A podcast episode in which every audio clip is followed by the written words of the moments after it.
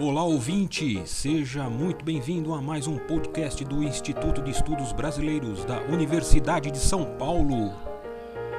Instituto especializado e sede de acervos importantes de muitos artistas e intelectuais.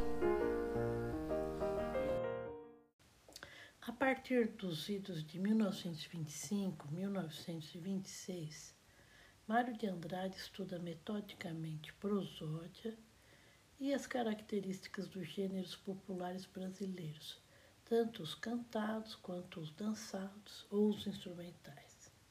Cantar, para ele, não era apenas um assunto de pesquisa, pois seu primeiro diploma no Conservatório Dramático e Musical de São Paulo foi o de canto, onde ele formou-se em 1914, tendo sido aluno de João Gomes de Araújo.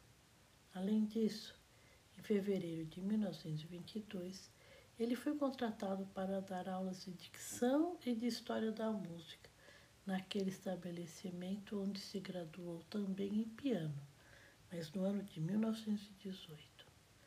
Embora Mário de Andrade nunca tenha se considerado compositor, pode-se afirmar que ele escreveu pelo menos quatro cantigas, sendo que duas são de fato originais como linha melódica e as demais são aproveitamento de estruturas rítmicas.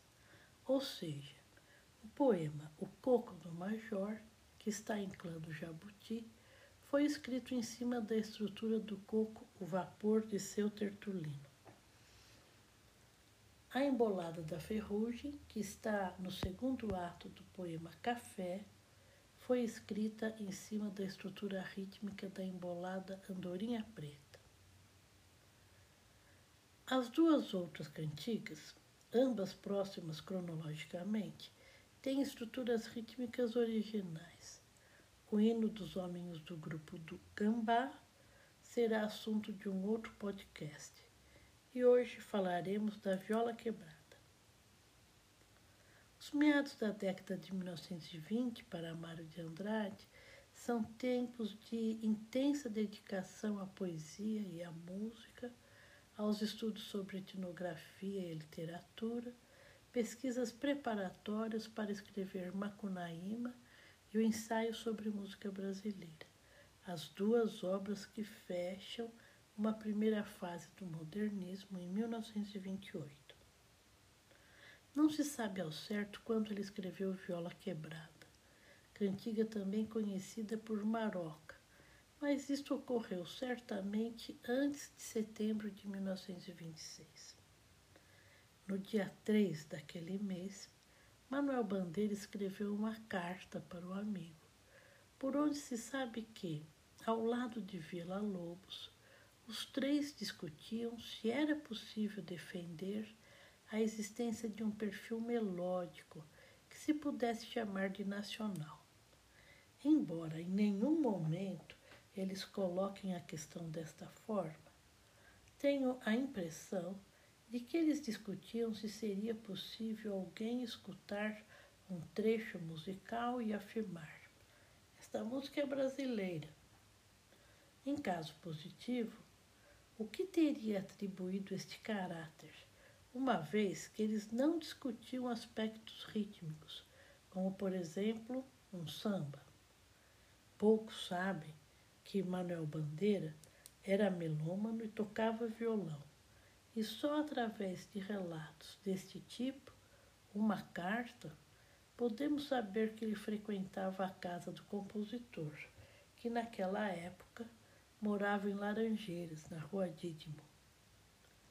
Na carta, Bandeira contou para Mário de Andrade que lá estivera, juntamente com Jaime Ovale, e teriam escutado a maroca, ou seja, a melodia da viola quebrada, harmonizada por Vila Lobos.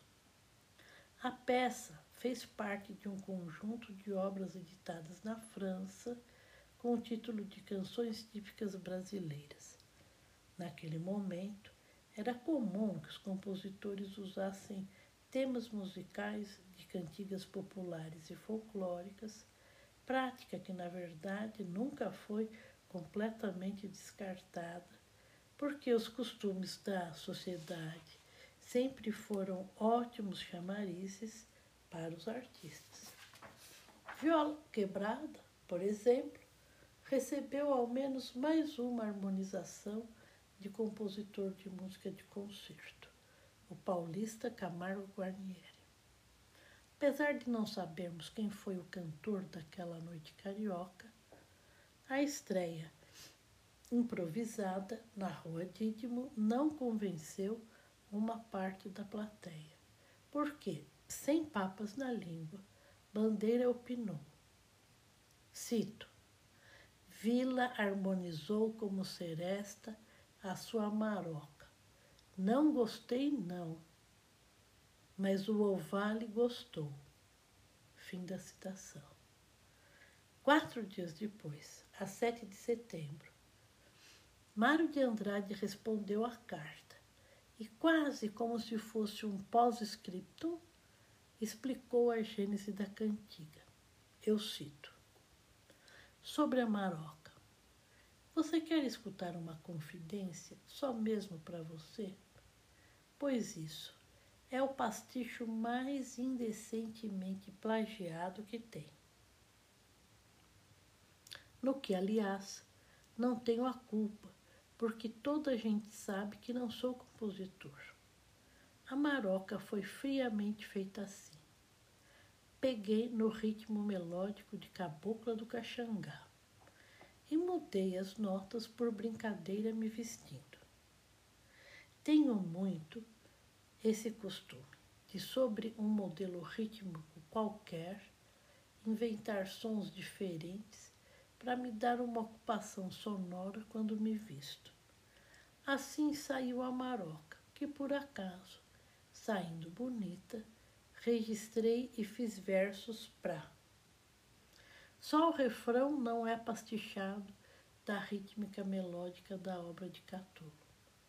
E a linha que inventei tem dois dos tais torneios melódicos que especifiquei na bucólica, coisa que, aliás, só verifiquei agora, pois nunca tinha ainda matutado nisso. Aliás, o refrão não tem nada de propriamente brasileiro, com aquele tremido sentimental. Fim da citação. Em 1926, o ensaio sobre música brasileira ainda era chamado de bucólica sobre música brasileira. Mário de Andrade, de fato, lia Catulo da Paixão Cearense, autor citado no ensaio sobre música brasileira, e sobre o qual vinha discutindo com Manuel Bandeira. Em outro trecho da carta, fica mais fácil perceber quais as afinidades entre o autor de Luar do Sertão e nosso compositor bissexto.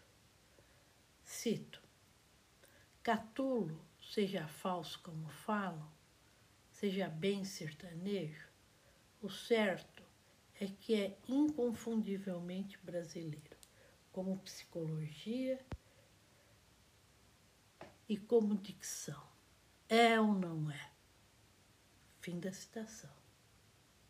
Na ocasião, muitos cantores se apressaram para colocar a viola quebrada em seus programas, como Germana Bittencourt, Julieta Teles de Menezes, Elziusto Perret, ou gravá-la, como Cândido de Arruda Botelho fez na década de 1930 pelo selo Columbia. De lá para cá, muitos outros compositores harmonizaram a melodia idealizada por Mário de Andrade, como Camargo Guarnieri, e muitos cantores gravaram a canção. Mas acredito que a gravação da dupla Pena Branca e Chavantinho teria agradado muito seu autor. Se não por ser uma das mais belas, certamente porque é a que tem a dicção mais adequada.